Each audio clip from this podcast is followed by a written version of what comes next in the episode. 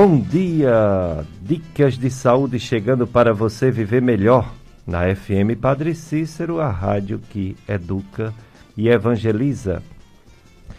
Eu sou Péricles Vasconcelos, sou médico clínico, gastroenterologista, é, gastroenterologia é doenças da boca, do esôfago, do estômago, dos intestinos, do fígado, do pâncreas, vesícula e vias biliares. Programa Dicas de Saúde vai aos domingos, de 7 às 9, promovendo saúde, levantando campanhas de conscientização ou seguindo as campanhas que já tem no calendário oficial do Ministério da Saúde. Conscientização sobre doenças mais graves, doenças importantes. Toda doença é importante para quem está com a doença, mas algumas são mais letais, né, mais perigosas. Então a gente foca mais essas doenças, como essa, né? Coronavírus, Covid-19. Vamos atualizar os números hoje no Juazeiro, Ceará, Brasil e mundo. E também as vacinações que estão sendo feitas, que dá uma impressão de uma lentidão enorme, né? Por... E de fato é lenta, a gente gostaria que fosse mais rápido mas a gente tem conhecimento de mais de 7 milhões de brasileiros já se vacinaram. É, agora, a segunda dose, apenas 1 milhão e 100 mil. Primeira dose, 5 milhões e 800 mil. É pouco porque não chega nem a 3% da população, é 2,74%. Estou aqui com Paulo Sérgio, o operador de áudio, e a nossa convidada de hoje, ela vem falar, ela vai falar sobre uma campanha, campanha Fevereiro Roxo, mal de Alzheimer. Alzheimer é aquela doença em que afeta as pessoas geralmente mais idosas afeta a memória das pessoas né, idosas e outras partes da faculdade mental, que a gente chama de cognição. É uma demência, né? É uma demência, então a importância de saber se é realmente Alzheimer ou se outro tipo de demência, porque, por exemplo, a pessoa tem um AVC, um derrame cerebral, pode ficar também com demência. Isso não é o Alzheimer, o tratamento é diferente. Então, a pessoa mais encarregada ou mais especializada em tratar Alzheimer seria geriatra, né? Seria o geriatra. Pode ser também o neurologista, sem problemas. Entende muito do assunto. Nossa convidada é uma geriatra. É, é a doutora Larissa Leal. A doutora Larissa Leal da Cruz Macedo, ela tem residência em clínica médica pela UFCA, Universidade Federal de Cariri. Ela tem residência em geriatria pela Universidade de Pernambuco, UPE. Ela é especialista em medicina de família e comunidade. E ela é especialista em cuidados paliativos. A doutora Larissa Leal vai nos falar não só do, da doença de Alzheimer, mas também sobre doença de Parkinson, é, sobre outras doenças do idoso e também sobre o Covid-19, que é bem mais importante na faixa etária acima de 60, 70 anos. É considerado grupo de risco para a forma mais grave da Covid-19, que pode levar à morte. É, a doutora Larissa Leal, ela vai nos responder sobre tudo isso e você pode participar fazendo perguntas para ela. Pelo 3512 2000 é o telefone que você liga, faz pergunta. Também é o WhatsApp, é o WhatsApp da rádio. Então você pode mandar uma mensagem ou um áudio fazendo uma pergunta à nossa convidada, doutora Larissa Leal. Então, você pode participar, né? Daqui a pouco vamos colocar a live na internet, no Facebook, que é Rádio Padre Cícero 104,5. Aí você vai nos acompanhar também, nos ver, porque agora você está nos ouvindo, né? Pela FM Padre Cis, seja de casa, rádio, ou seja, no aplicativo Radiosnet. Não é isso? Então, vamos começar agradecendo a doutora Larissa Leal por ter aceito nosso convite para participar do, do programa. Bom dia, doutora Larissa Leal. Obrigado por ter vindo, ou obrigado por ter respondido por áudio né, as perguntas. Dicas de Saúde, FM Padre Cícero, é a doutora Larissa Leal da Cruz Macedo, médica, geriatra, é, medicina de família e comunidade, cuidados paliativos, clínica, né? Ela, é, ela tem residência em clínica médica também. Ela vai nos falar sobre a doença de Alzheimer e outras doenças do idoso e sobre o Covid-19. É, temos aqui uma, uma nota importante sobre uma pessoa que está necessitando de sangue. E a gente sabe que tem dois problemas, o hemós. Primeiro é o estoque de sangue, que muitas vezes é, não está alto, está baixo principalmente nesse tempo de pandemia, que estão doando menos sangue. Outro problema é o tipo de sangue, que nem sempre tem todos os tipos, né? O mais difícil é o O negativo. É um sangue que não tem muita gente que tem, como os outros, o A, o B, o AB, o próprio O positivo.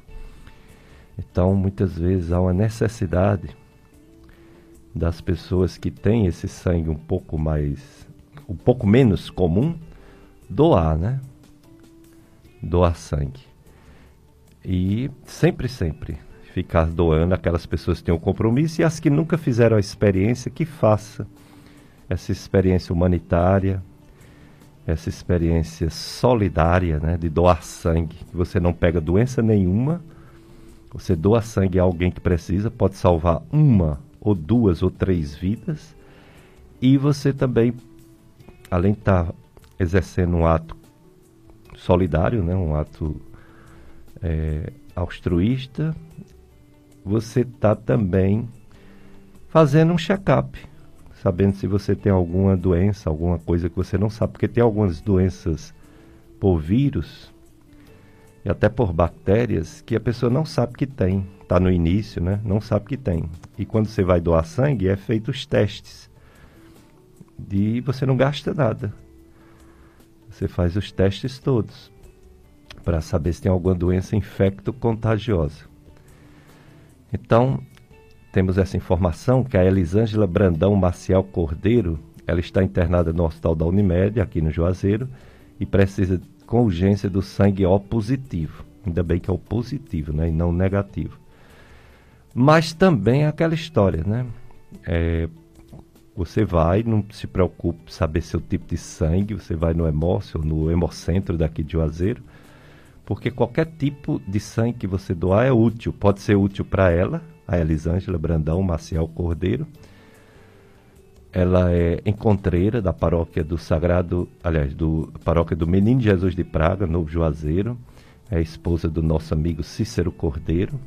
Então a Elisângela está precisando de sangue. Quem puder ajudar, procurar o Hemócio, o Hemocentro, é, para doar, doação de sangue. Temos também uma campanha de arrecadação. É, da paróquia Nossa Senhora de Fátima, no Crato, bairro Pimenta. Está com a campanha de arrecadar mantimentos. Alimentos não perecíveis, produtos de higiene pessoal, produtos de limpeza e máscaras. Entregar as doações no salão paroquial de segunda a sexta-feira horário 14 às 18 horas, de segunda a sexta-feira, e aos domingos, hoje domingo, 8 da manhã, 5 da tarde e 7 da noite, você pode ir lá na, na secretaria da paróquia, no salão paroquial da paróquia Sagrado, aliás, da paróquia Nossa Senhora de Fátima, bairro Pimenta, Crata, ali pertinho do Crato Tênis Clube. É, doutora Larissa Leal, da Cruz Macedo, médica geriatra. É, eu gostaria de saber, doutora Larissa, e todos que estão ouvindo o programa, o que é a doença de Alzheimer? Como o primeiro áudio estava muito baixinho, eu vou dizer de novo: bom dia, doutora Larissa Leal. E o que é essa doença mal ou doença de Alzheimer? Bom dia, doutor Pericles. Primeiramente, eu gostaria de agradecer pelo convite e parabenizar pelo programa que nos traz tantas informações relevantes. Respondendo à sua pergunta, a doença de Alzheimer é um tipo de demência, uma doença neurodegenerativa que cursa com comprometimento cognitivo. O que quer dizer cognição? É diferente do que a maioria das pessoas pensam. É, o, a doença de Alzheimer não compromete apenas a memória. É quando o paciente tem comprometimento de outros domínios além da memória, seja ele atenção, comportamento, alterações de linguagem, algum declínio de atenção, dificuldade para cálculos. Isso tudo associado a uma perda de funcionalidade. O que isso quer dizer? O paciente antes era capaz e funcional para determinadas atividades, mas não consegue mais fazer devido a esse declínio cognitivo e não por uma questão motora, por exemplo. E como eu falei no início, é uma doença neurodegenerativa, onde ocorre morte neuronal, né, por um processo oxidativo que ocorre nos neurônios. E, a, e vai avançando com o decorrer do tempo, levando a, uma maior, a um maior comprometimento e a uma maior dependência. Ou seja, pacientes em fase leve são aqueles pacientes que não têm dependências de terceiro para as atividades básicas, mas já pode ter alguma dependência para as atividades instrumentais, que são aquelas mais complexas, como pagar contas, tomar remédio, fazer compras, usar telefone. E à medida que o tempo vai passando, esse comprometimento vai piorando e vai aumentando o grau de dependência. Então, nas fases mais avançadas, graves a avançadas, o paciente tem uma maior dependência até chegar na fase que chamamos terminal da doença, em que ele é totalmente dependente e geralmente assume uma condição de imobilismo.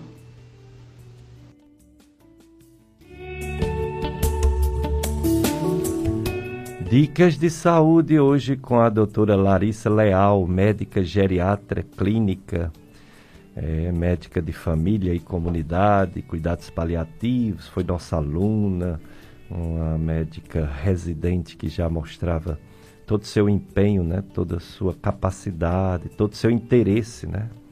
A gente gostava muito da participação dela como médica jovem na residência médica da UFCA e de fato se tornou uma médica excelente, já é professora universitária, ela dá aula na Estácio FMJ, Faculdade de Medicina de Juazeiro do Norte, tanto de geriatria, né, quanto de, às vezes, de clínica, a doutora Larissa Leal. Então, ela falou um pouco agora para a gente entender essa doença de Alzheimer, nesse mês da campanha Fevereiro Roxo, mal de Alzheimer.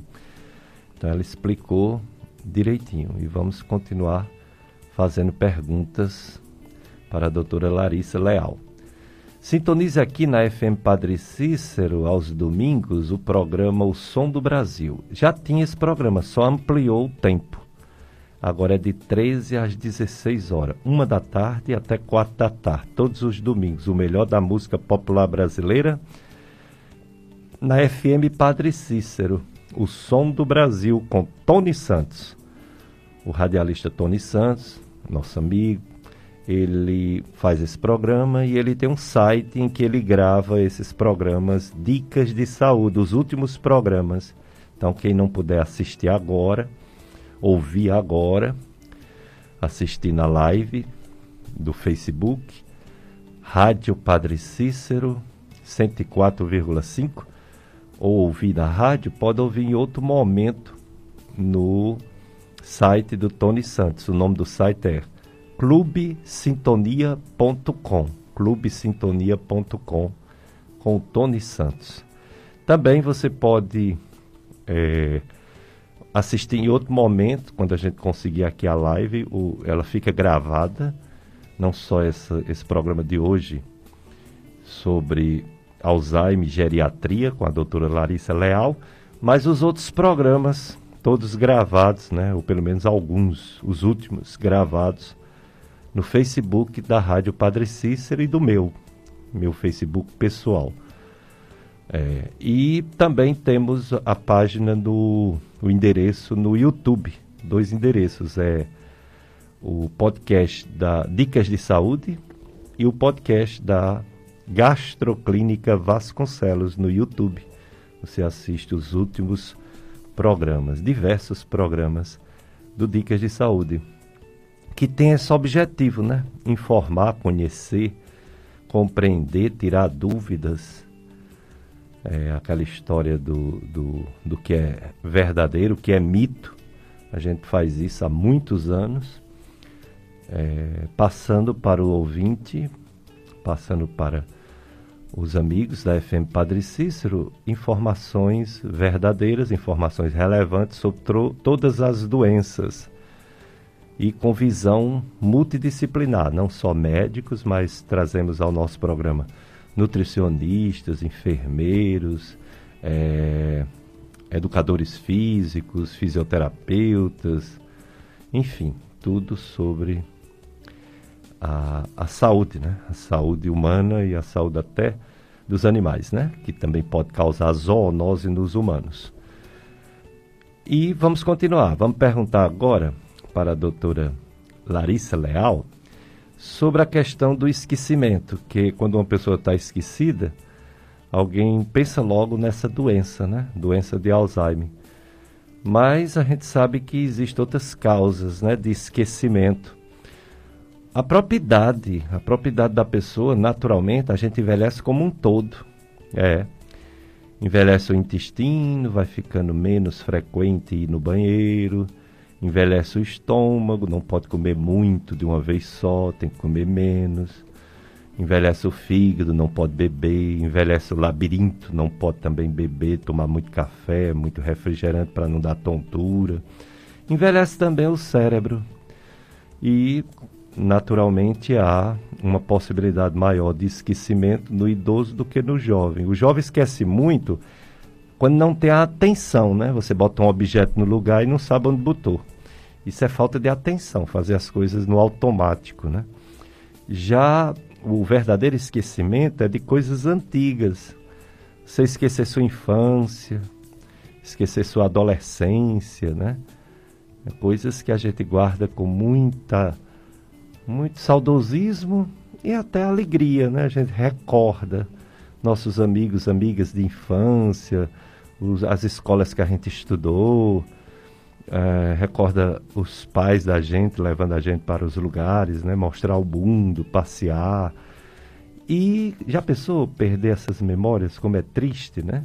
E isso acontece não só em quem tem essa doença de Alzheimer, mas outros tipos de demências. Então eu pergunto, doutora Larissa Leal, como diferenciar como saber se aquele esquecimento é uma doença ou é o processo natural de envelhecimento? E sendo uma doença, qual é? Qual é as, quais são as doenças que causam esquecimento? E como se faz o diagnóstico de certeza do mal de Alzheimer para o tratamento? Isso mesmo, do, do Pericles. O, a doença de Alzheimer é um tipo de demência.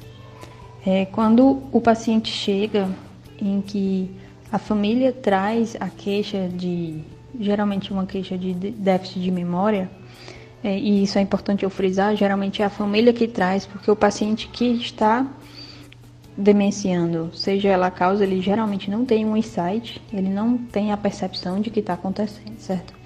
Então, quando a família traz a queixa, a gente vai iniciar um rastreio.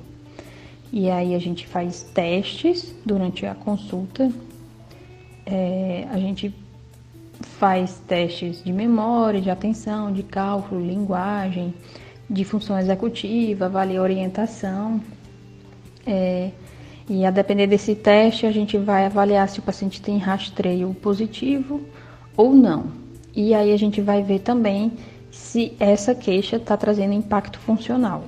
Então, como eu falei inicialmente, o paciente necessariamente tem que ter esse impacto funcional, porque é diferente de o paciente ter uma queixa subjetiva de déficit de memória, mas ele conseguir fazer todas as suas funções adequadamente, conseguir dirigir, conseguir pegar ônibus, conseguir pagar contas, ir no supermercado.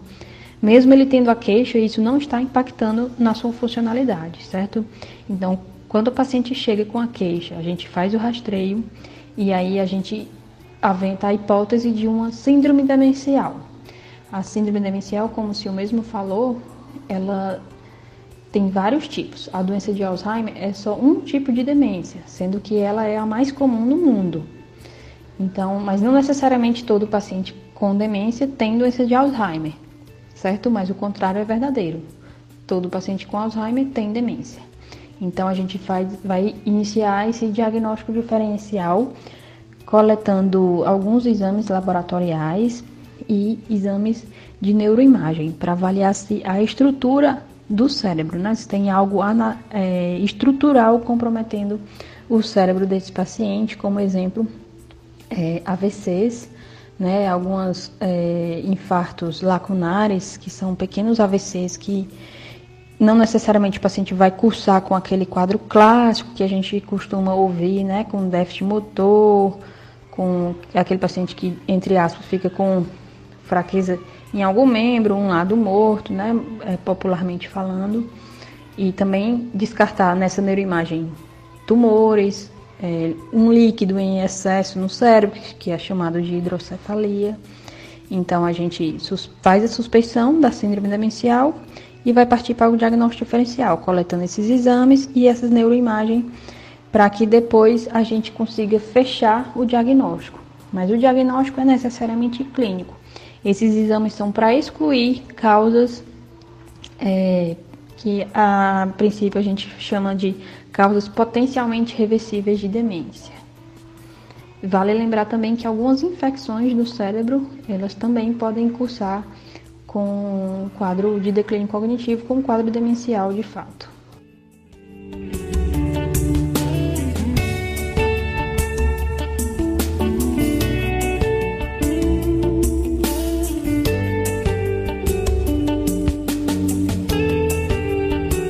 Dicas, dicas de saúde para você viver melhor. Sou Péricles Vasconcelos, estou aqui com Paulo Sérgio, operador de som e áudio, e entrevistando a doutora Larissa Leal, que é médica geriatra, clínica, saúde da família, comunidade, cuidados paliativos, é, professora da Estácia FMJ, veio falar sobre a doença de Alzheimer e outras doenças da melhor idade, né, do, do idoso. Acompanhe o novo programa da FM Padre Cícero, O Horto Meu Padim, aos domingos, de 4 às 5 da tarde. Quando termina o Som do Brasil, do Tony Santos, começa o Horto Meu Padrim, Padim. É, todo domingo, 4 às 5, apresentação Francisco Mário.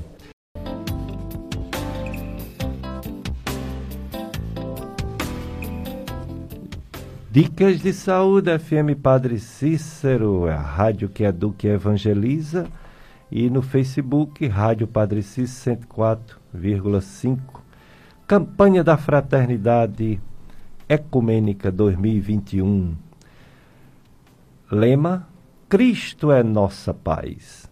Tema: Fraternidade e diálogo, compromisso de amor.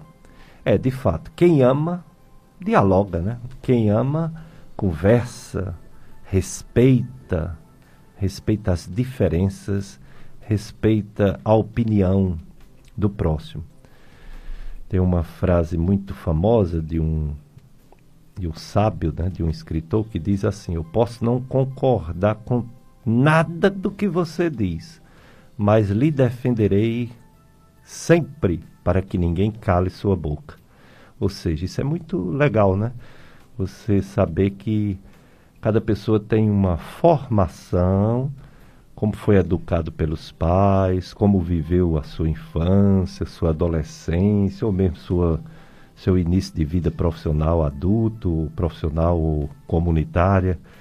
Então, cada pessoa tem uma forma de pensar sobre a vida, sobre a política, sobre a religião, sobre o lazer, né, seu time de futebol. Então, você tem que respeitar. Não é porque você é casa que vai odiar quem é Guarani e vice-versa, né? Não é porque você é Flamengo que você vai odiar quem é Vasco e vice-versa.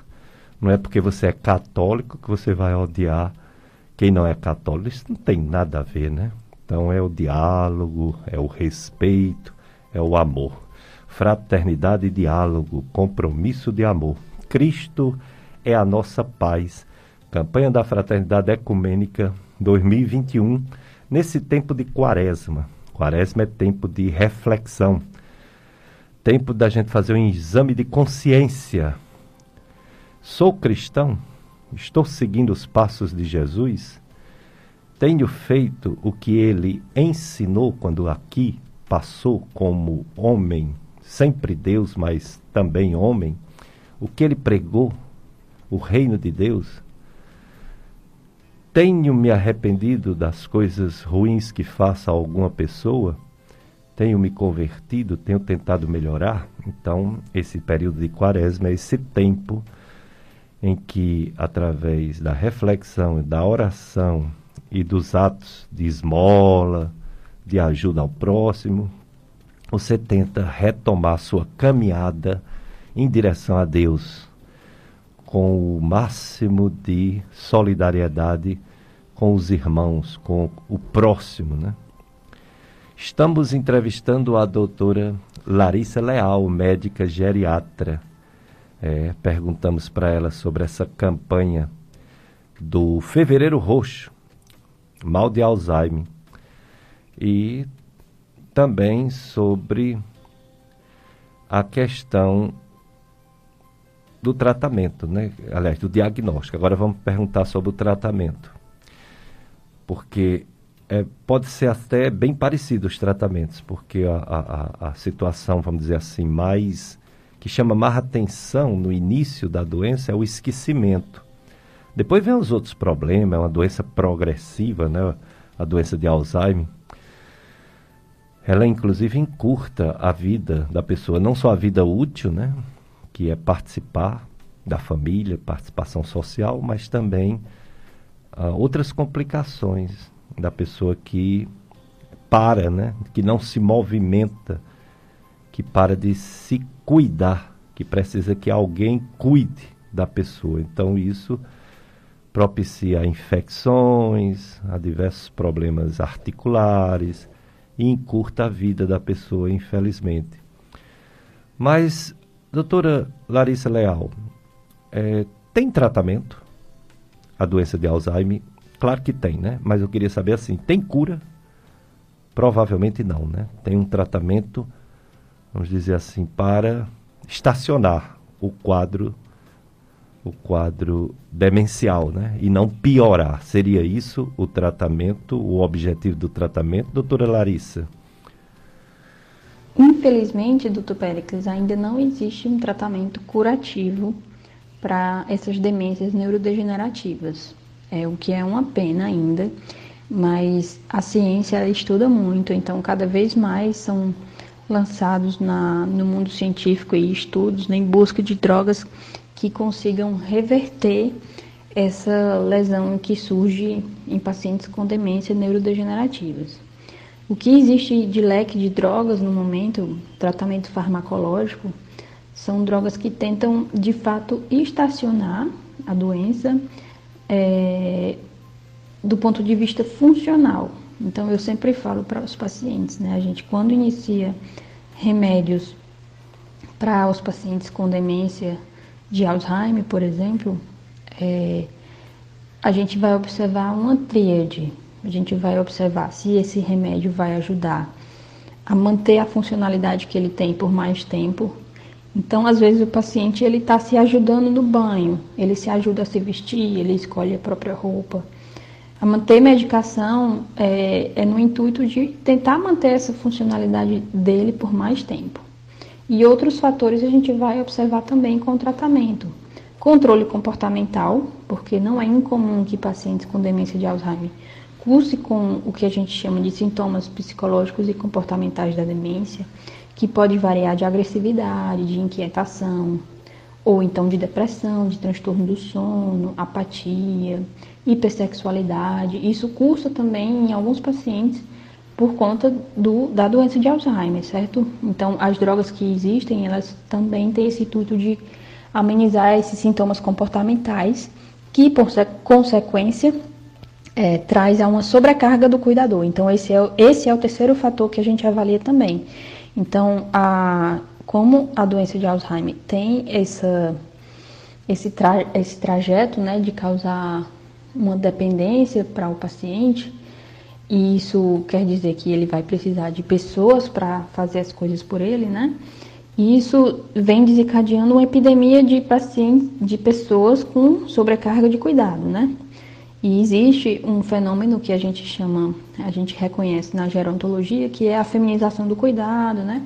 E essa sobrecarga do cuidador, que é algo que chama muita atenção, porque geralmente esse cuidador, ele deixa de se cuidar, né? Não cuida da própria saúde, leva a uma exaustão física, mental, é, emotiva e e isso traz impacto no próprio idoso também, né? Um, um cuidador sobrecarregado pode dar prejuízo ao idoso, digamos assim, por não ter um cuidado adequado. Então, as medicações que existem são usadas nesse intuito, né, de controle comportamental, estacionar um pouco a doença e diminuir a sobrecarga do cuidador.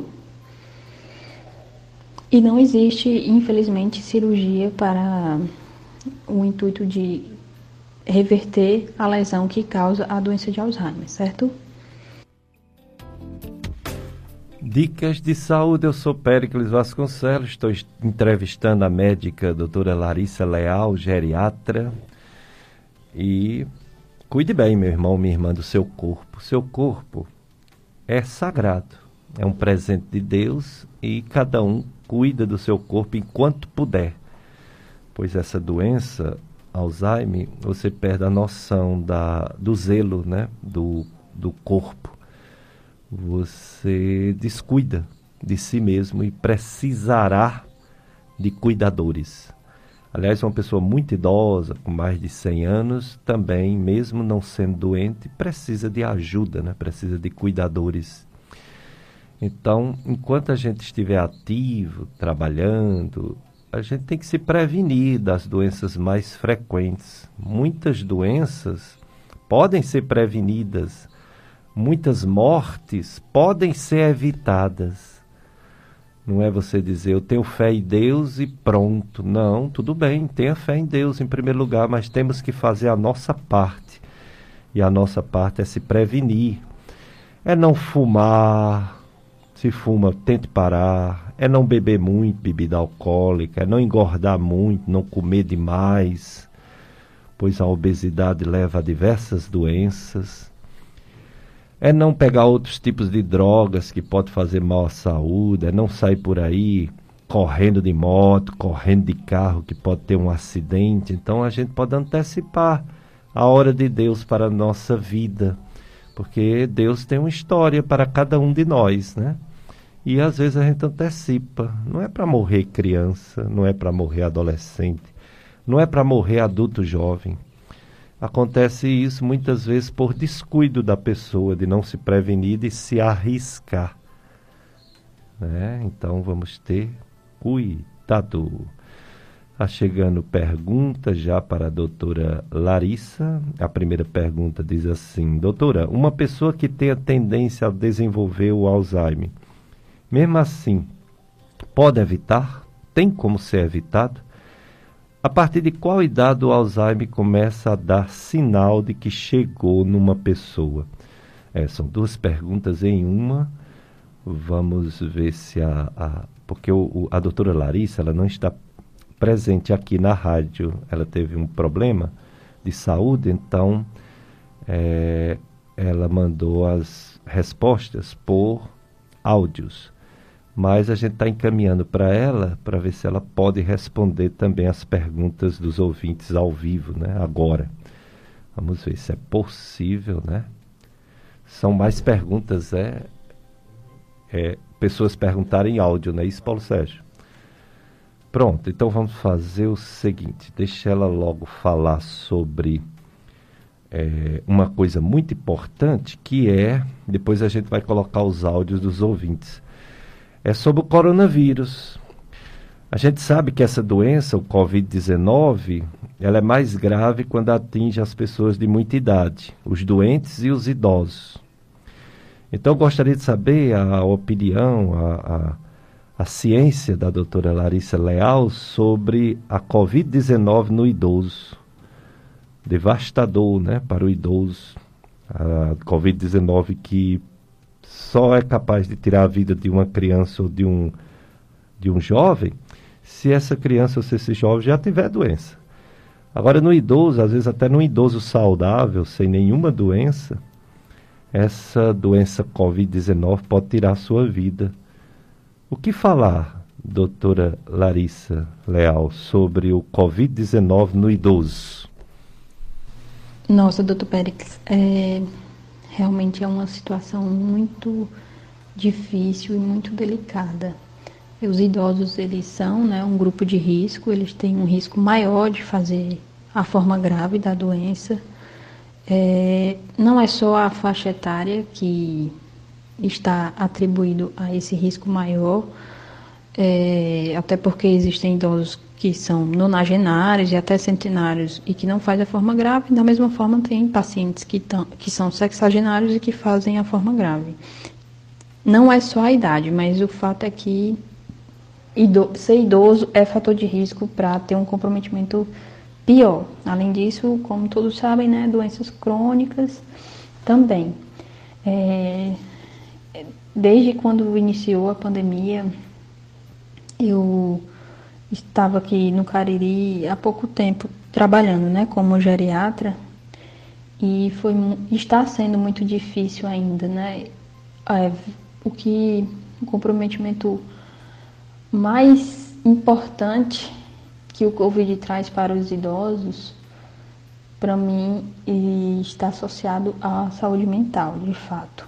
É, inicialmente, eu observava um certo terror e muito justificável, né? Um terror porque o que as notícias que a gente via do mundo eram de que idosos estavam é, morrendo sem acesso à estrutura de saúde porque existia critérios na eleição de recursos e um dos critérios usados nos outros países quando houve escassez de recurso era a faixa etária.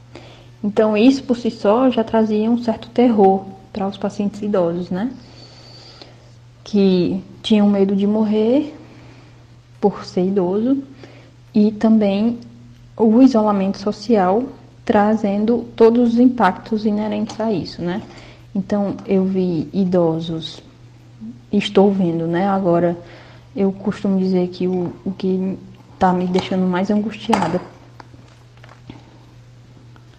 Se puder fazer um corte aqui, é, eu costumo dizer que a terceira onda do Covid vai ser, de fato, a saúde mental, né?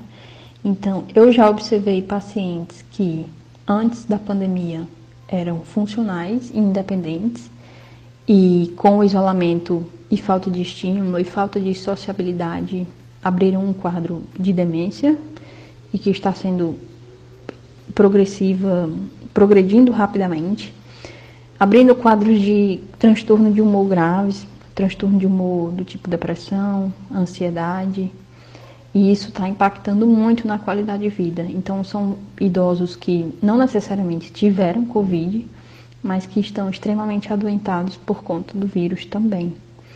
É, então, é muito triste, é uma judiação mesmo que esse vírus.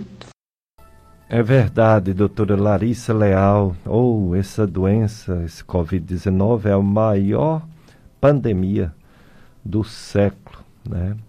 sem precedente. Até as pandemias dos outros séculos matava menos, até porque a população mundial era menor.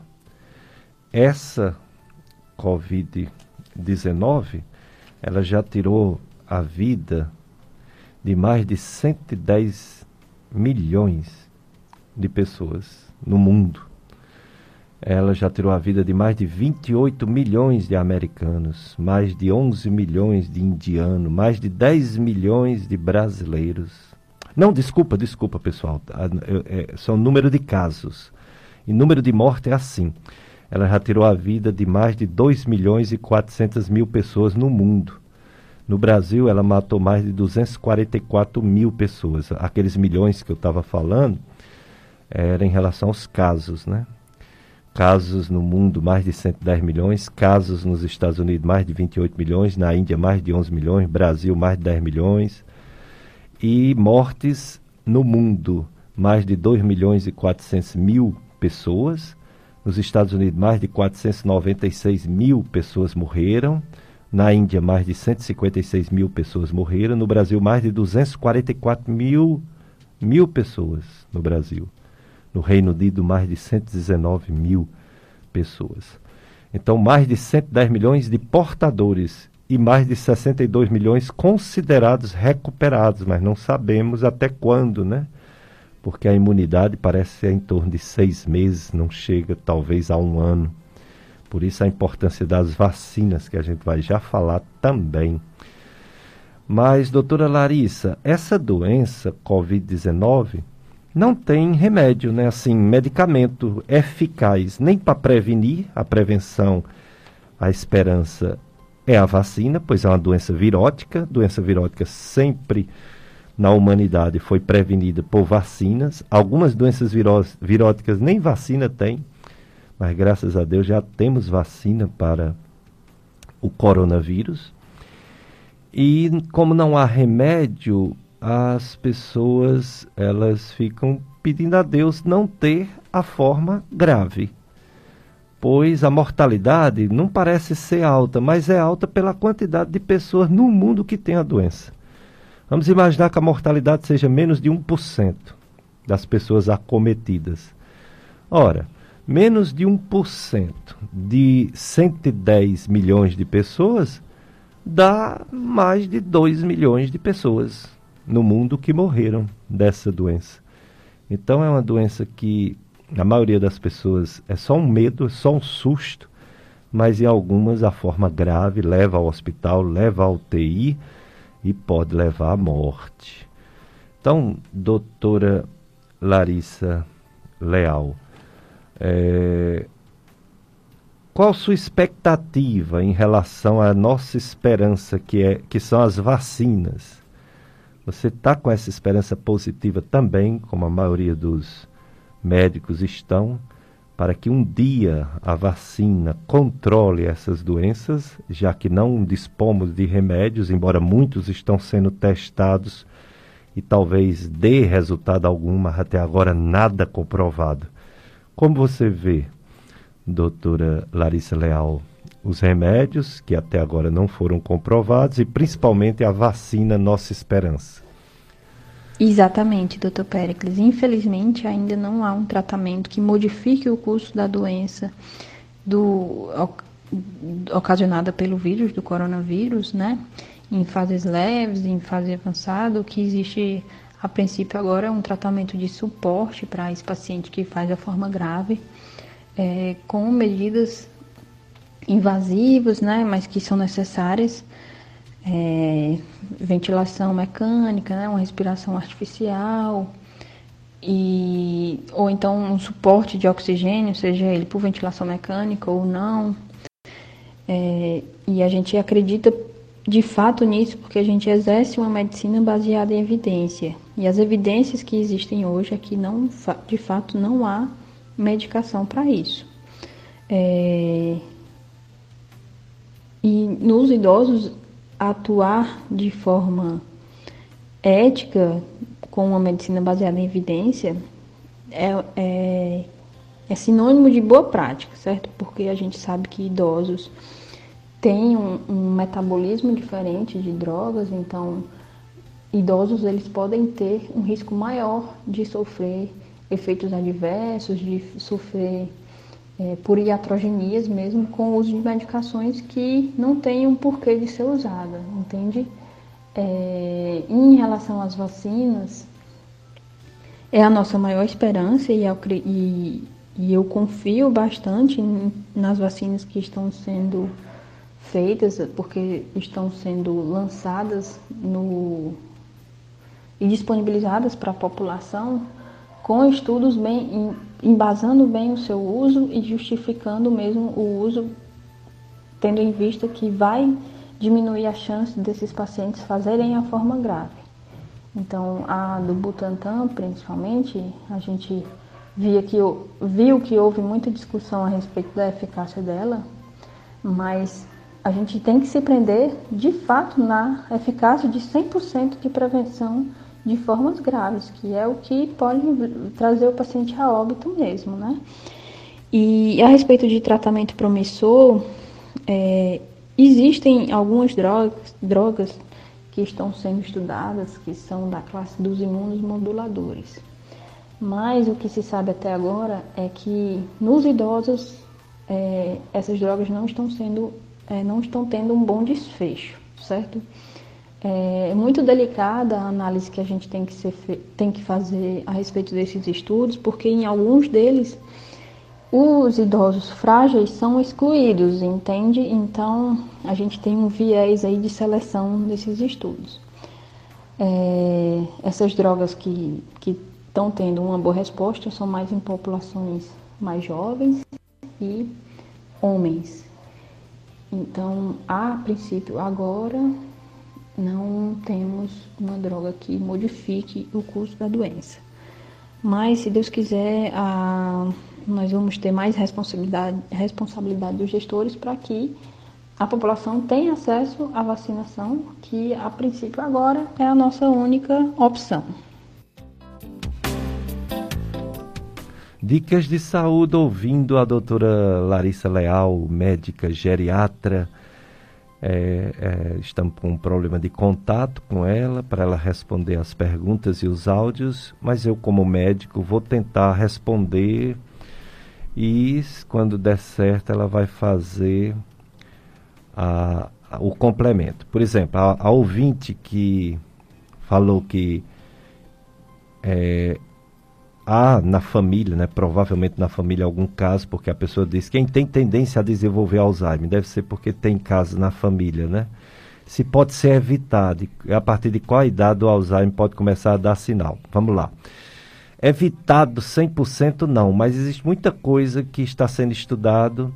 Chega a se dizer que a pessoa tem que ter uma vida ativa para ter, para pelo menos adiar, né, o máximo essa doença atividade física, atividade mental, ler livros, né? fazer jogos, palavras cruzadas, isso é bom para a mente.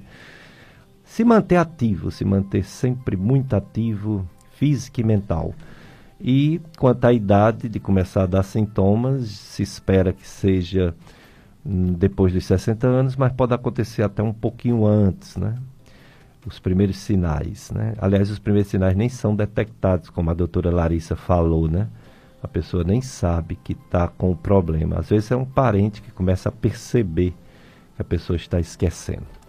Certo? Então vamos para o nosso segundo bloco cultural, Paulo Sérgio. Depois a gente volta com mais informações relevantes da doutora Larissa Leal, médica geriatra.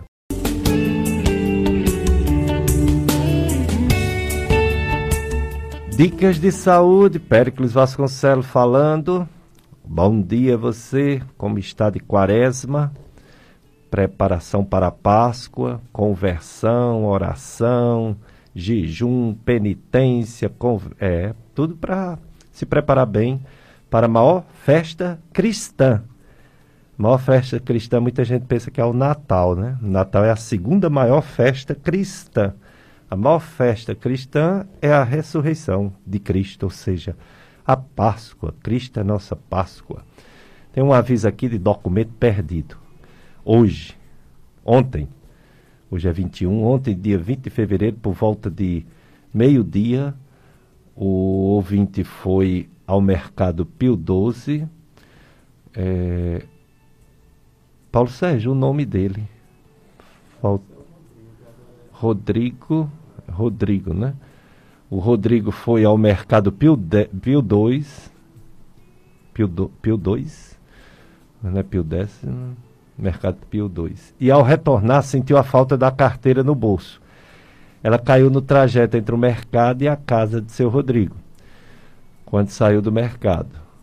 É, rua Belo Dourado, ele saiu da rua Belo Dourado, pegou a Frei Ibiapina, passou pela passarela, pegou a Rua da Luz, depois a Rua do Cruzeiro, a Rua da Glória, a Avenida Doutor Floro e parou no número 562, que é a casa do Rodrigo, que é no, né, no na rua Belo Dourado, 562. Na bolsa continha identidade, CPF, documentos de duas motos, cartão do SUS, contra-cheque e mais alguns papéis.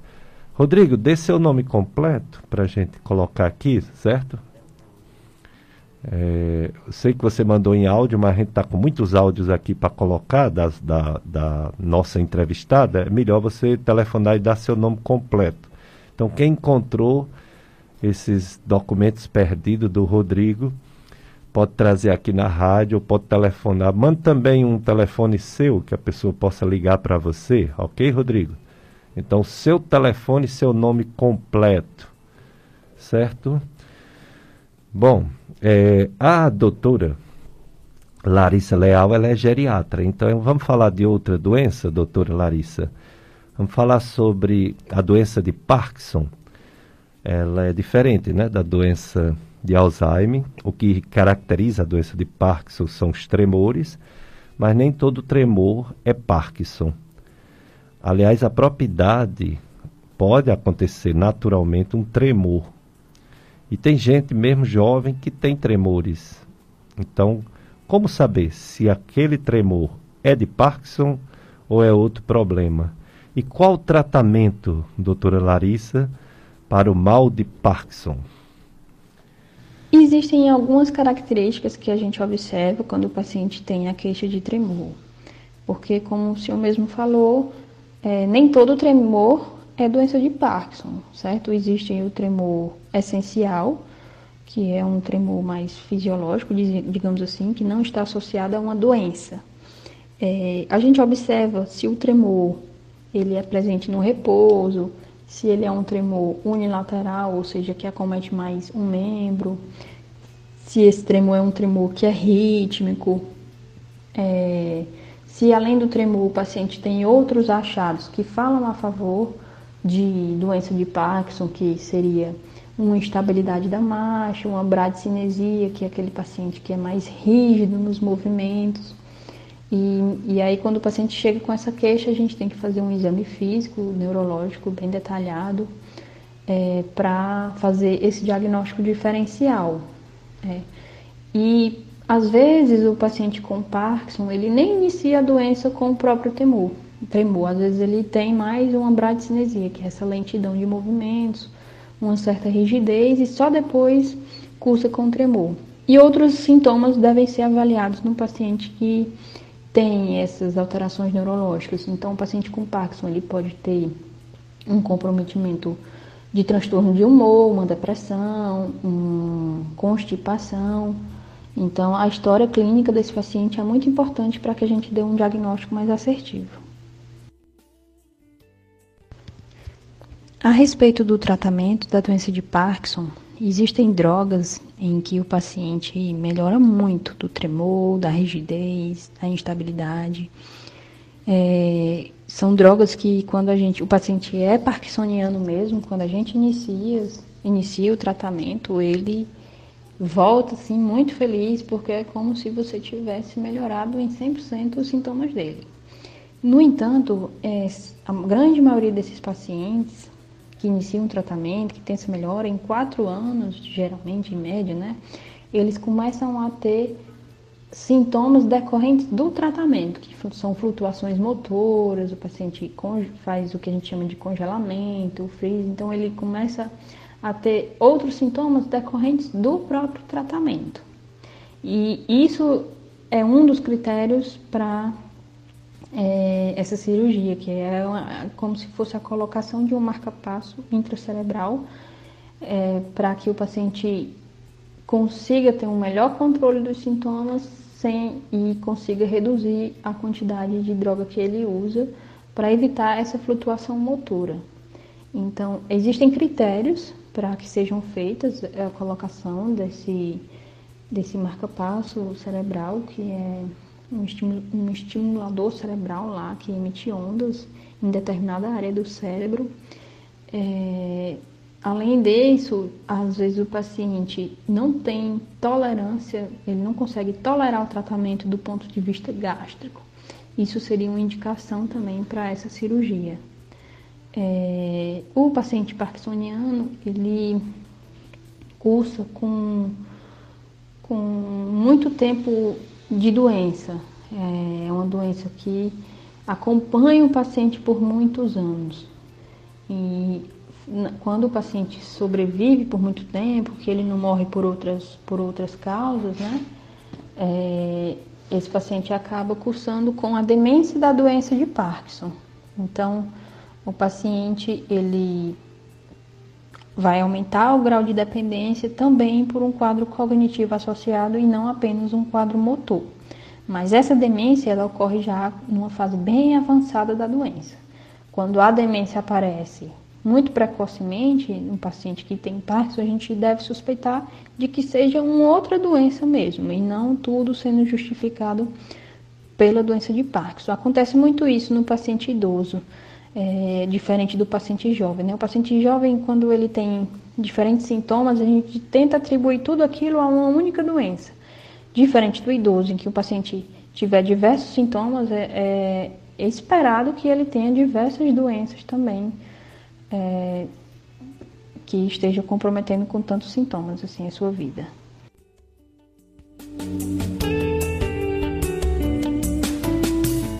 Dicas de saúde na FM Padre Cícero é aquele documento perdido da rua Belo Dourado, número 562, é de Dorotel Reis Muller, Weis Muller, Almeida Cruz. Dorotel, TH, Dorotel, W, Weis Muller, Weis Miller, Almeida Cruz, Dorotel Reis Muller, Weismuller Almeida Cruz. Telefone 988441524 988441524 ou 988054709 988054709 Dorotel Weismuller Almeida Cruz. Quem achou, telefonar para esses números ou trazer aqui na FM Padre Cícero e deixar aqui para o proprietário vir pegar. Também a carteira com os documentos do Bruno Marques da Costa foi perdido. Quem encontrar o documento, a carteira, os documentos de Bruno Marques da Costa, 98805 9766 98805 9766 documentos de Bruno Marques da Costa. O pessoal telefonando para a doutora Larissa Leal responder. É melhor você ligar e falar que o, o nosso Paulo Sérgio, nosso controle de áudio, a gente está com muitos áudios aqui da doutora que não está presente, então fica difícil responder por áudio. Então você pode falar para ele, ele anota aqui, me passa pelo Skype e a gente faz sua pergunta e tenta encaminhar para a doutora Larissa Leal. Doutora Larissa, é, existe, como eu falei, o envelhecimento natural. O ser humano envelhece naturalmente e as coisas vão modificando no corpo. Por outro lado, existem as doenças próprias da idade, né? do idoso. Às vezes não é nem a doença do idoso, é uma doença para qualquer faixa etária, mas que pode ter agravamento na pessoa idosa, como é o caso da Covid, né? A Covid-19 pode acometer qualquer idade, mas no idoso ela pode ter um desfecho desfavorável, não um desfecho trágico. Então, como diferenciar, doutora Larissa Leal, o que é normal do envelhecimento, que a gente não precisa usar remédio, e a doença do idoso? Como diferenciar? É, doutor Pérez, existe, existem dois termos que a gente tem que saber e explicar muito à sociedade em geral, que é a diferença entre a senescência e a selenidade, senilidade. Senescência são as alterações fisiológicas do envelhecimento, certo? E senilidade é quando o paciente tem alterações, mas que isso está associado a uma patologia. É, é uma linha muito tênue entre a gente definir o que é senilidade e o que é senescência, o que é fisiológico e o que é patológico. Porque a gente existe muito ageísmo, que é você atribuir determinados sintomas ao idoso como se fosse normal para o envelhecimento. Eu vou dar um exemplo disso. Então, o idoso ele tá lá mais caidinho, mais isolado, não sorri, um pouco apático. Então, e pode ser do senso comum da pessoa, não, não, ele tá assim, mas é da idade. Quando na verdade, a gente sabe que a depressão, ela é muito mais incidente no paciente idoso. E na depressão no idoso, ela cursa com mais sintomas atípicos, com mais apatia, às vezes nem tem o choro, nem tem a labilidade, nem tem a melancolia, mas tem só apatia, alteração de sono, alteração de apetite. Então, dizer que é normal do envelhecimento esse, essa, esse isolamento desse paciente é um ageísmo, certo? É um preconceito com a idade.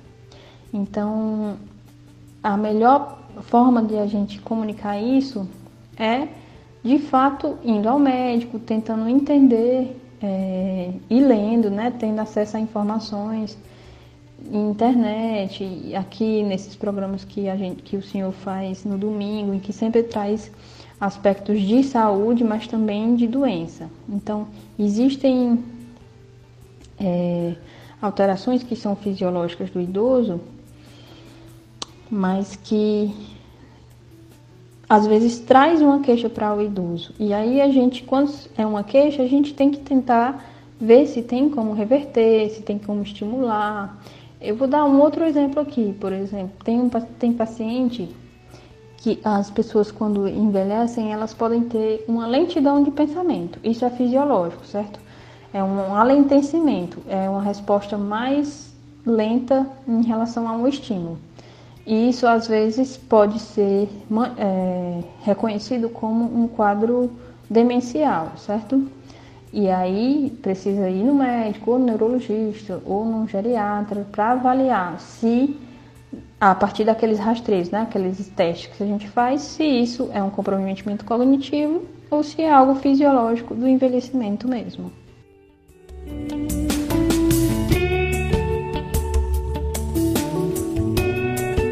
Dicas de saúde na sua FM Padre Cícero, daqui a, daqui a pouco a missa, né? transmitida aqui na FM Padre Cícero, da paróquia Sagrado Coração de Jesus, 9 horas. É, o, o, Zezinho Barbalha deseja bom dia, obrigado Zezinho. É, ele deseja bom dia para mim, todos que fazem o programa Dica de Saúde e aos entrevistados. Feliz domingo, José Sinésio Teixeira, sobrinho Zezinho. Obrigado, Zezinho.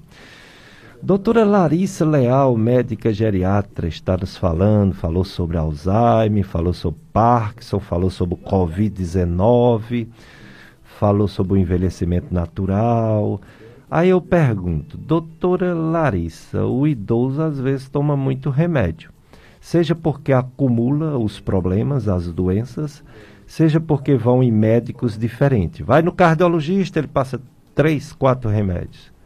Vai no gastroenterologista, passa mais um, dois. Vai no psiquiatra, ele passa mais um, dois. Vai no nefrologista, talvez. Vai talvez no neurologista, passa mais um, dois. Quando olha, já está com oito, nove, dez remédios. 10, 11, 12 comprimidos, logo numa faixa etária que a, a pessoa é mais sensível a medicamentos que são drogas. Uma boa avaliação geriátrica seria possível reduzir essa polifarmácia, né? Polifarmácia, muito remédio de farmácia no idoso. É possível reduzir, doutora Larissa Leal? Sim, doutor Pérez. É, e existe o que a gente chama na geriatria da, dos gigantes da geriatria. E um desses gigantes é o que a gente chama de iatrogenia, certo? Um tipo de iatrogenia é a polifarmácia, certo? É, esse idoso que é visto por várias especialidades, ele tem o seu cuidado um pouco compartimentalizado demais.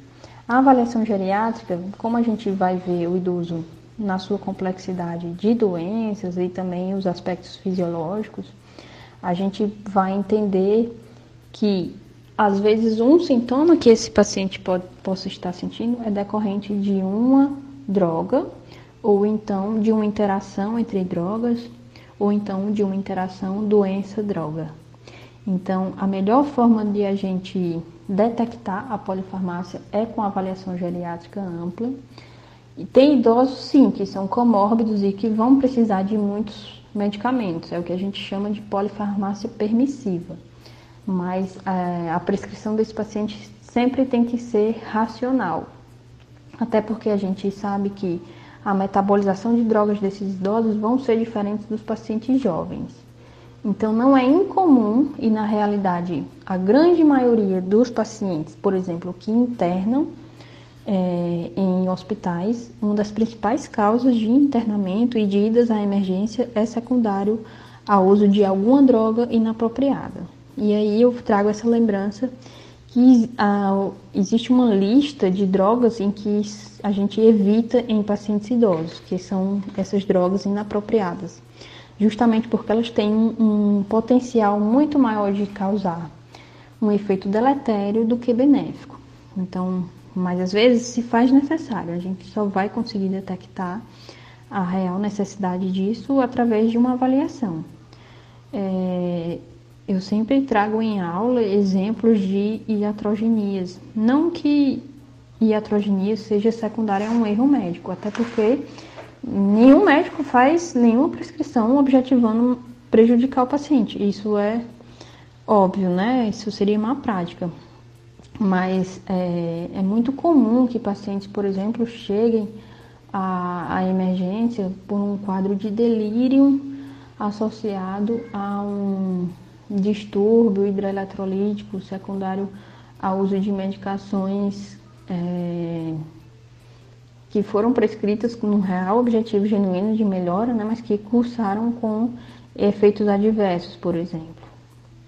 E aí pode recair numa, no que a gente chama de cascata de heterogenia. O paciente pode iniciar uma medicação, cursar com um efeito colateral que leva a um outro sintoma. E aí inicia outra medicação para tratar esse sintoma, que cursa com outro efeito colateral. E isso é muito maléfico para pacientes idosos. Dicas de saúde. Doutora Larissa Leal, a ouvinte perguntou se tem como prevenir o mal de Alzheimer. Eu respondi como clínico que existe alguma coisa que pode ser feita, mas não é 100% prevenível. Ou seja, quando tem de acontecer, infelizmente acontecerá. Mas poderíamos pelo menos adiar ou pelo menos melhorar as manifestações dessa doença. Não é isso mesmo? O que falar sobre prevenção ou hábitos saudáveis para ou não ter a forma grave ou retardar um pouquinho as manifestações da doença de Alzheimer, doutora Larissa? Bom dia. Existem alguns fatores que a gente reforça é, que sejam feitos para diminuir o risco de desenvolver o Alzheimer. Esses fatores são associados à mudança de estilo de vida é, uma alimentação saudável, prática de exercício físico, é, manter uma vida sem tabagismo, é, manter vínculos sociais, socializar, as relações interpessoais saudáveis são fatores protetores também.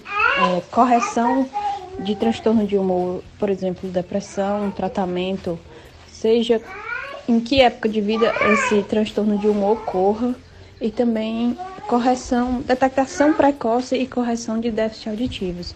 Então, a gente reforça a busca ativa desses problemas para que haja uma intervenção e de, dessa forma diminuir o risco de, de desenvolvimento de Alzheimer. Mas eu devo lembrar que o principal fator de risco é a idade avançada. Então, não existe uma idade qual, na qual o Alzheimer pode começar a dar sinais. É, é mais incidente com a avançada idade, a não ser um tipo de Alzheimer que é o início de início precoce, que está muito associado a fatores genéticos. Então, aquela família em que os sinais cognitivos, os sintomas se dão mais precocemente, ou seja, antes dos 65 anos, aí tem mais peso o componente genético. Esse componente ambiental nem tem tanto peso assim.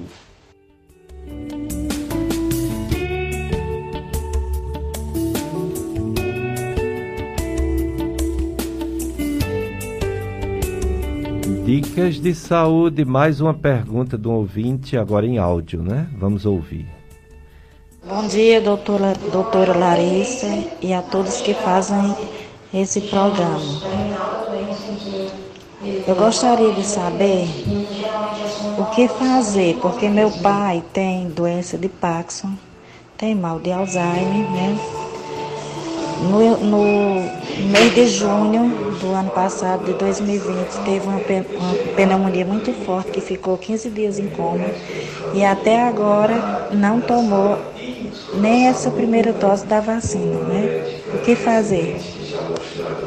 Bom dia, só complementando o áudio acima.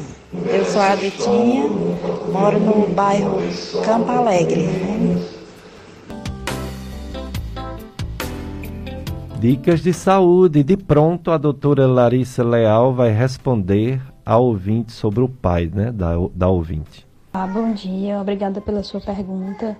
É, antes de tudo, eu gostaria de saber a idade do seu pai.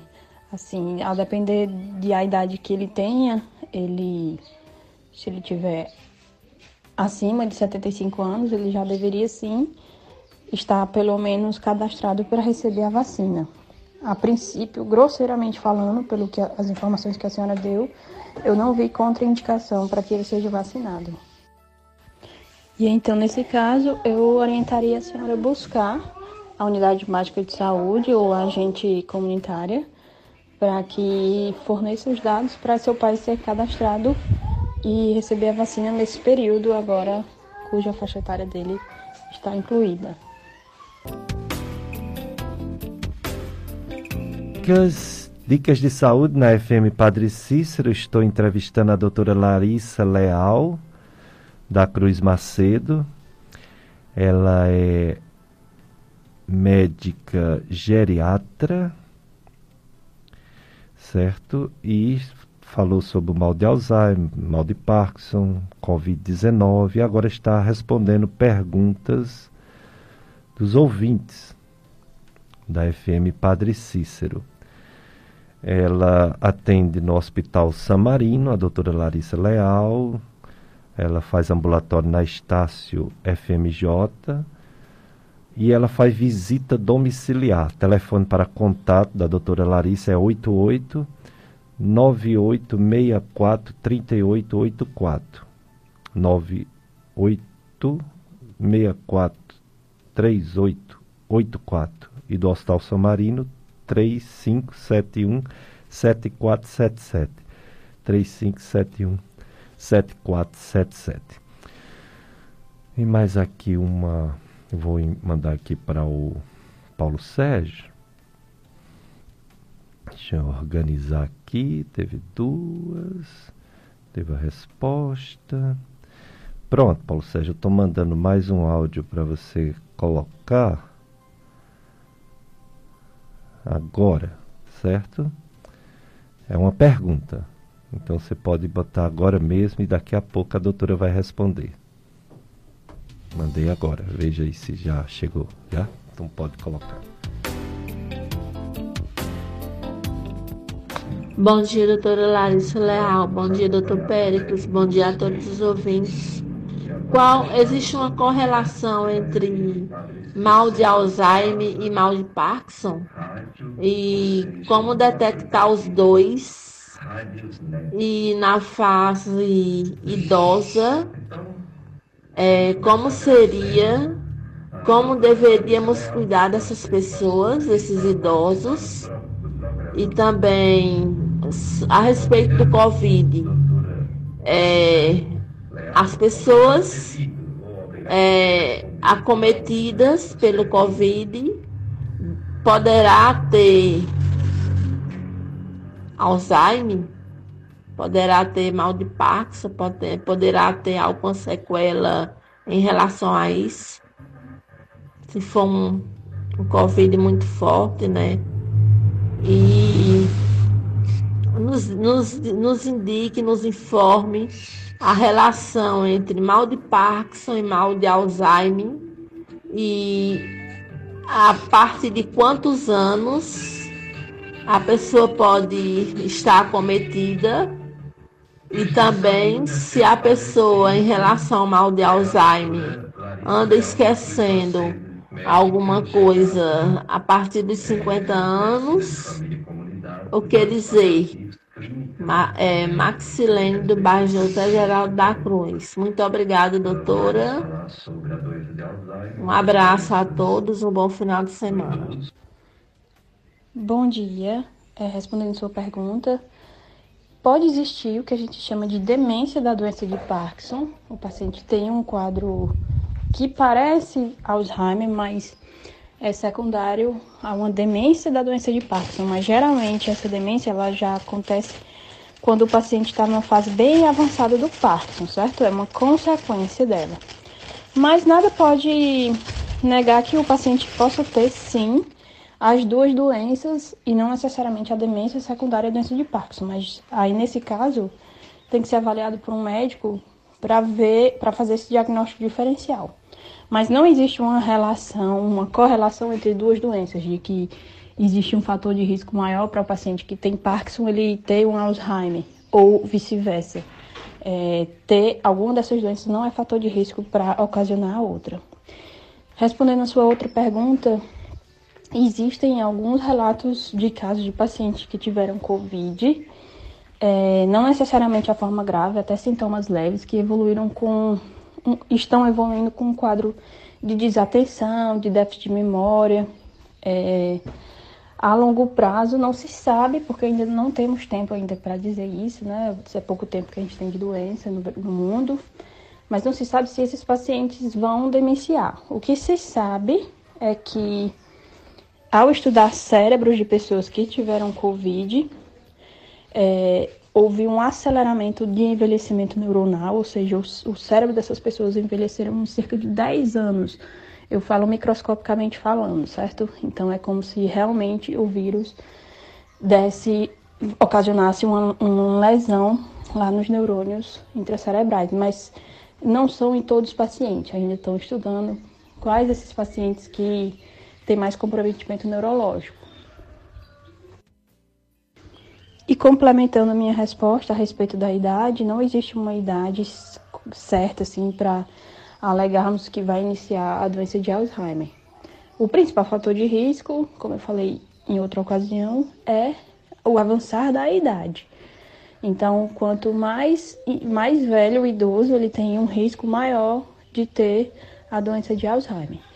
Existe o que a gente chama de, de queixa subjetiva de memória. O paciente tem uma queixa e não é incomum, às vezes ele tem um outro transtorno de humor, ansiedade, depressão e relata esquecimento, mas é um esquecimento que não causa prejuízo funcional nenhum. E isso aí não se enquadra numa demência. A gente tem que fazer diagnóstico diferencial de outras doenças que não sejam Alzheimer, porque é incomum é, que o paciente jovem, assim, um idoso jovem, ou então um adulto, tenha Alzheimer.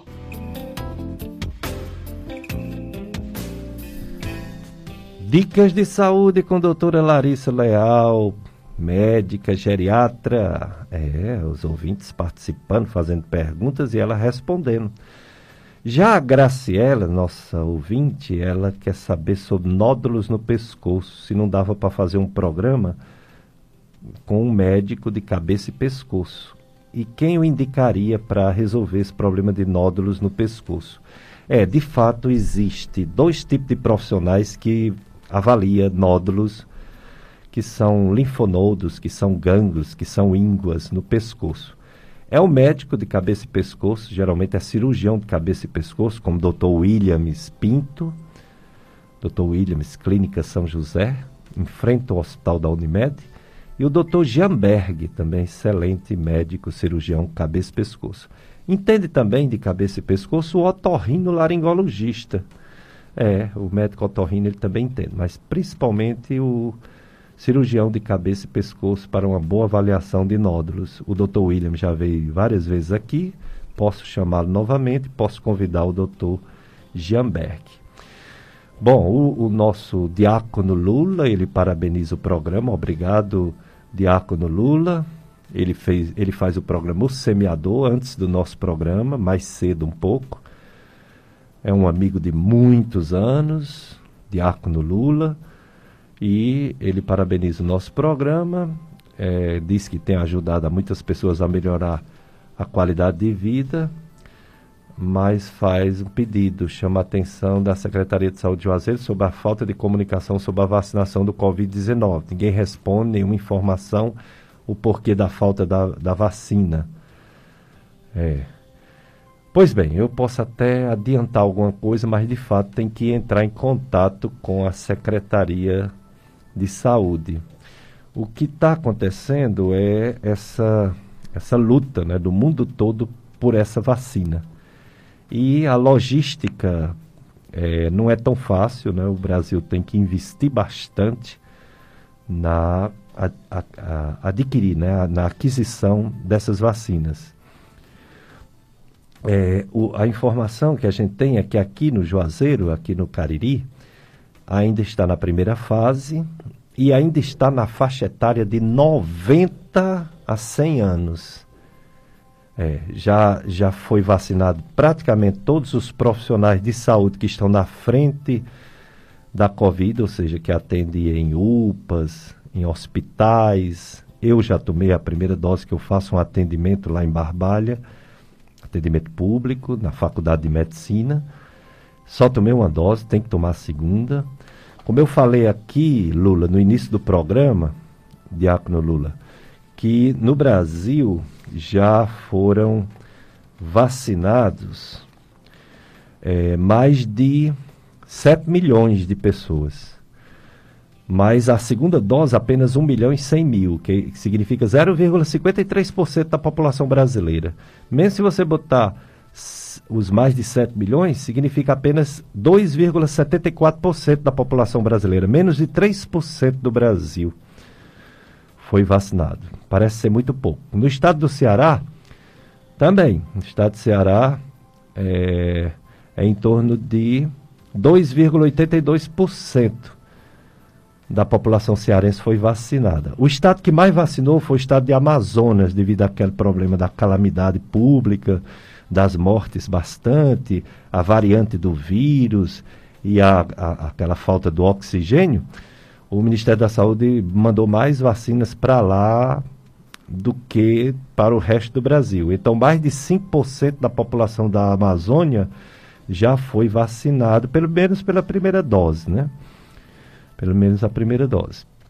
A gente só adquire imunidade uns dias depois, uma semana, duas, três, depois da segunda dose. Então, por exemplo, pessoas que têm menos de 90 anos ainda não foram vacinadas. Tem que esperar mais um pouquinho. Tudo indica que vai chegar uma outra remessa agora, na próxima semana. Mas em algumas capitais do Brasil e muitos interiores, acabou as vacinas sim. É. Ou então estão guardadas para quem tomou a primeira dose, que tem que tomar a segunda 14 a 28 dias depois. Então existe esse problema, é um problema mundial, problema mundial. é, e que o Brasil também pode ter errado na logística de compra dessas vacinas. Mas esperamos que em breve seja regularizado. Aqui só pode vacinar realmente se chegar as vacinas de Fortaleza. Fortaleza só pode mandar para cá se chegar as vacinas do Ministério da Saúde, né? Então a gente sabe, a gente está passando por esse problema. É, os números estão aí, assusta. Há mais de um mês morre, em média, mais de mil brasileiros. É, mais de mil brasileiros. Uma média de 1.051 brasileiros. Na semana passada foi 1.083, portanto, uma diminuição mínima de 3%, mas os casos aumentaram um pouquinho, né? Por dia tem 46.716 pessoas adquirindo esse, esse vírus então é muita coisa. E nossa esperança é a vacina que está lenta. Está lenta no mundo todo. Confusão é geral. Na Europa está tá brigas e brigas pela falta dessa vacina. Nossa grande esperança é um dia a coisa melhorar, como já está melhorando no país Israel. É, em Israel houve uma diminuição significante de casos novos, de mortalidade e de internações. Aqui no Juazeiro, nós tivemos é, ontem uma morte, mas que não foi ontem, foi mais de uma semana atrás. Tivemos 30 novos casos, o que já dá um total de 17.738 casos no Juazeiro. Mortalidade no Juazeiro, 356 pessoas perderam a vida pela Covid. É, aparentemente o número de, de mortes está estabilizado, só houve uma morte em uma semana. Semana passada houve mais, houve cinco. É, em número de casos, houve também uma pequena melhora, 26, 24 casos por dia, uma média, antigamente 26. Mas houve uma piora na internação, um aumento de 60% de internação. Enquanto na semana passada era uma média de 28 casos dia internados, pulou para 45. Então, nova segunda onda, né? Segunda onda no nosso Cariri. Muito cuidado. Uso de máscara, distanciamento social. Com água, sabão, álcool e gel, porque está aí a doença e a vacina vai demorar a fazer uma mudança grande nesses problemas. Vamos para mais um áudio da doutora a doutora Larissa. pergunta, né? Houve uma pergunta para ela. Vamos primeiro a pergunta, viu, Paulo Sérgio? E emenda na resposta da doutora Larissa. É, bom dia, doutor Pericles, é, e aos ouvintes do Dicas de Saúde, de Saúde. Gostaria de saber da doutora os exames mais eficientes para descobrir esse mal de Alzheimer e quais seriam assim os exames mais esclarecedores para essa doença.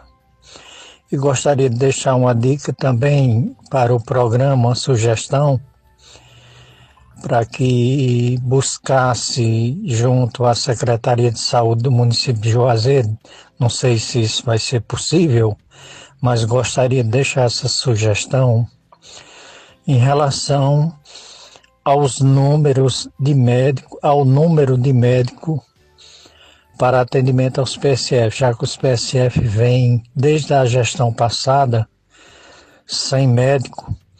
Existem vários e vários especialistas faltando na área de cardiologia, na área digestiva, na área até mesmo nessa que a doutora está falando.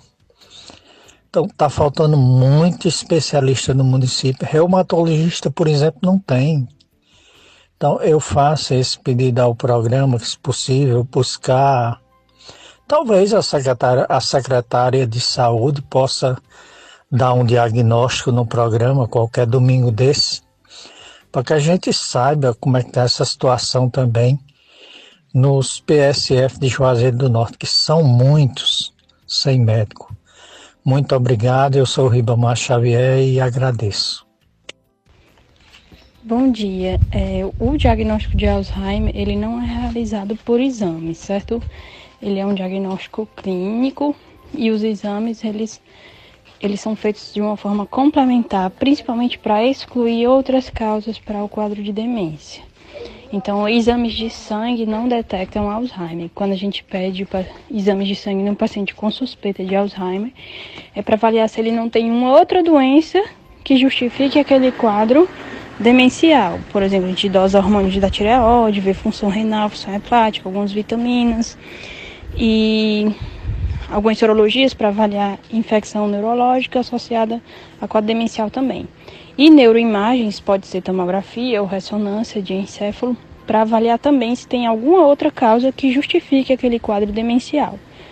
É, não necessariamente o paciente com Alzheimer ele pode ter muitas alterações na neuroimagem.